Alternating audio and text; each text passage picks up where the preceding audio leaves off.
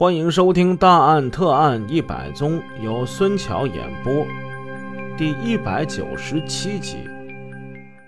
上文故事我们说到，罗法医要仅凭五块尸骨破这案子。前三块尸骨我们已经说了，第四块骨头是什么呢？第四块骨头是一块髋骨，也就是我们俗称的胯骨。罗法医发现，此人骨盆上口较小，骨盆的上结合线为十一厘米，横径为十二点二厘米，右斜径为十一点三厘米，左斜径为十一点八厘米，齿骨联合狭长。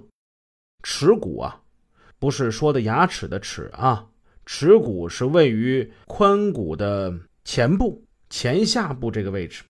耻骨角呈五十二度的锐角。根据以上的这些，最终判定，这个身高一米五五的可不是一个女性。前文书我们说过这个人的身高，这是一个男性。罗法医又发现，这个人骨盆右侧发育不良，尤其跟正常人不同的是，竟然没有髋臼，在相当于髋臼的地方。他有骨质增生形成的假关节，由此看来，此人生前应该是一个瘸子。咱们再看第五块尸骨，第五块尸骨是一块下颌骨，骨上排满牙齿，无缺失，无松动。罗法医发现，这个人的智齿的冠齿内外都有明显的磨损面。特别是前列六颗牙齿纵断面的内侧呈阶梯状，各冠齿的牙釉质已经有磨损，断定这个人的年龄大概是四十岁左右。根据下颌骨的磨损面在内侧，从而断定这个人他是下颚前凸，也就是说，我们常说的地包天，俗称。就叫兜齿儿。根据罗法医的描绘，这样一个身高一米五五的、有点瘸的男性，还有点兜齿儿，他的面貌就已经呈现出来了。黄刚听了之后，高兴地说：“老师啊，真有你的，给这个被害人画了一张像啊，这就是一个男性，呃，中年，小个子，左腿有点瘸，地包天的这么一个人呐。”师傅，你太厉害了！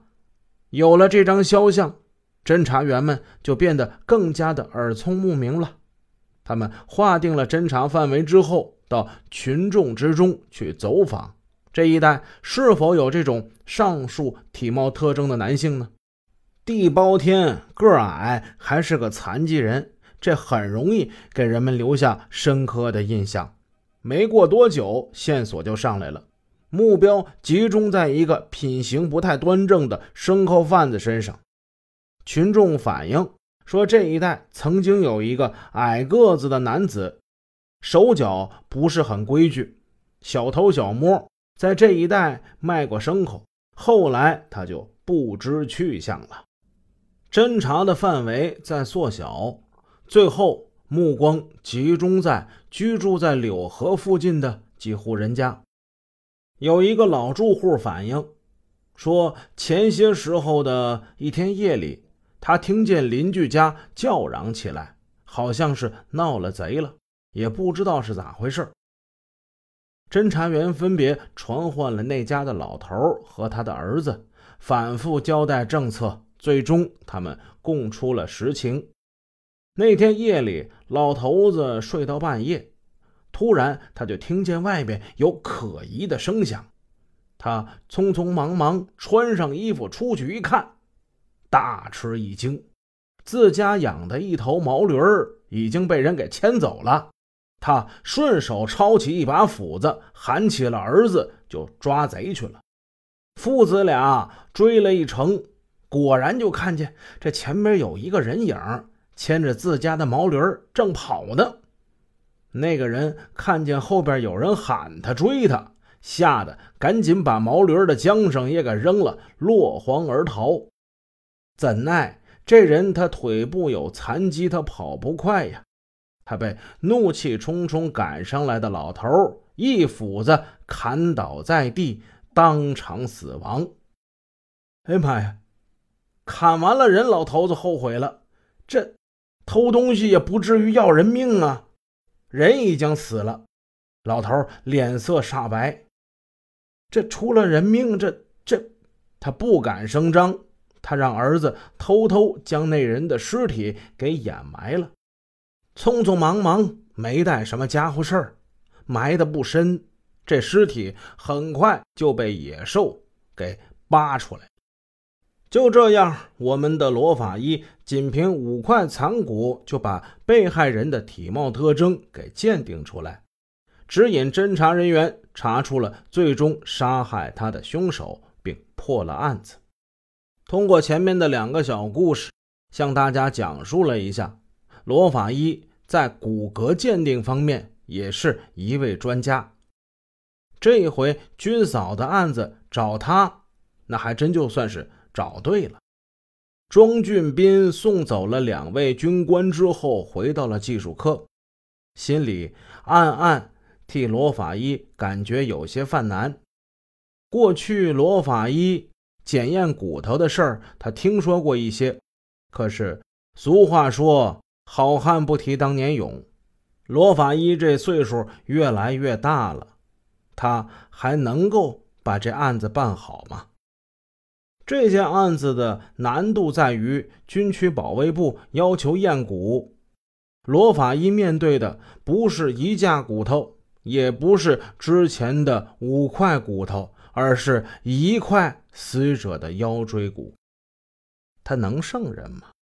更何况哈尔滨市公安机关的同行们已经对这个案子韩碧云的死因做出了鉴定，他们的工作也是认真负责的呀。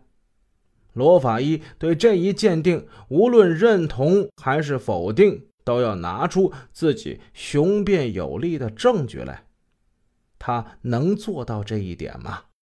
庄俊斌走进办公室，看见罗法医正面对军区保卫部干事留下的那几件东西，他来回的做着比划。庄俊斌笑着走了过去：“老罗呀，哎，怎么样？这就急着干上了？呃，正好，来，过来，帮帮忙。你，你拿着这个。”罗法医说着，把那块华达呢子裤子布交给了庄俊斌，让他用双手把布片给绷紧。然后他拿起那把俄式步骑枪枪刺，枪刺朝上的立在桌子上。假如哈尔滨市的鉴定结论是正确的，三二八杀人案的凶器就是这把枪刺，被害者的死因。是贯通性刺创，那么死者的裤子、裤带和腰椎骨的孔洞就都能穿过这个枪刺，对吧？啊，对呀，再没有比这个逻辑更简单的了。好，好，好，好，那咱们得做个实验。你先拿这块裤子布片上的孔洞试一下。庄俊斌照着做了，布片上的孔洞是穿这个枪刺，很容易就通过了。罗法医说：“咱们再试这个帆布的裤带。”庄俊斌用帆布裤带对应后腰部位的那个孔洞试穿枪刺，也顺利通过了，到二十厘米的地方。你再看看那块腰椎骨怎么样？庄俊斌暗想：这这还用试吗？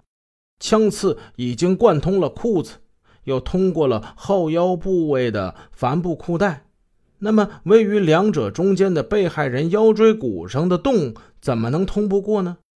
如果通不过的话，这帆布裤带上的贯通性孔洞又是哪儿来的呢？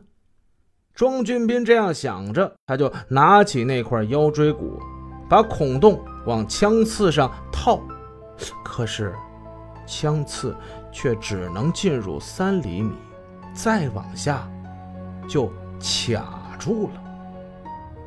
本集已播讲完毕，请各位听友多多点赞评论。如果喜欢，欢迎您的订阅。